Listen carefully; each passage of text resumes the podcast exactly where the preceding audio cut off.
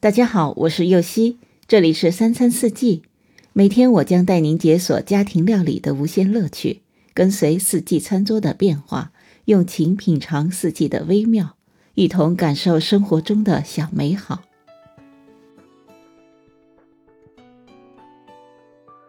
自己在家做豆浆，总会过滤出很多豆渣。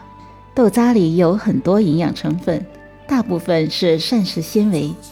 只需要加点儿调料处理一下，就会变废为宝，收获满满的营养。今天这款是玉米蔬菜豆渣饼，所需的食材有豆渣一百克、玉米粉一百克、鸡蛋两个、芹菜五十克、胡萝卜五十克、香油适量、盐适量、白胡椒适量。首先将豆渣包在纱布里，充分搅干。胡萝卜去皮，与芹菜洗干净，切成同样大小的颗粒。接着在炒锅里加入少量的油，下胡萝卜和芹菜粒，炒至略软，加白胡椒粉、盐，拌炒均匀。豆渣中加入玉米粉和鸡蛋，炒好的蔬菜粒拌匀成团。再将拌好的豆渣面团搓成小球，再按压成小圆饼。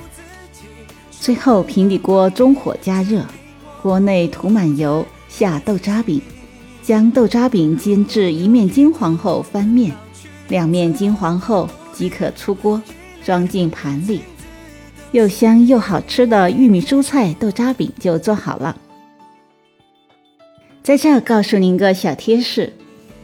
鸡蛋在豆渣饼中，除了使营养更加的丰富，还起到了粘合的作用。如果豆渣比较湿，可以少放一个鸡蛋。同样的，如果比较干，再加些蛋液即可。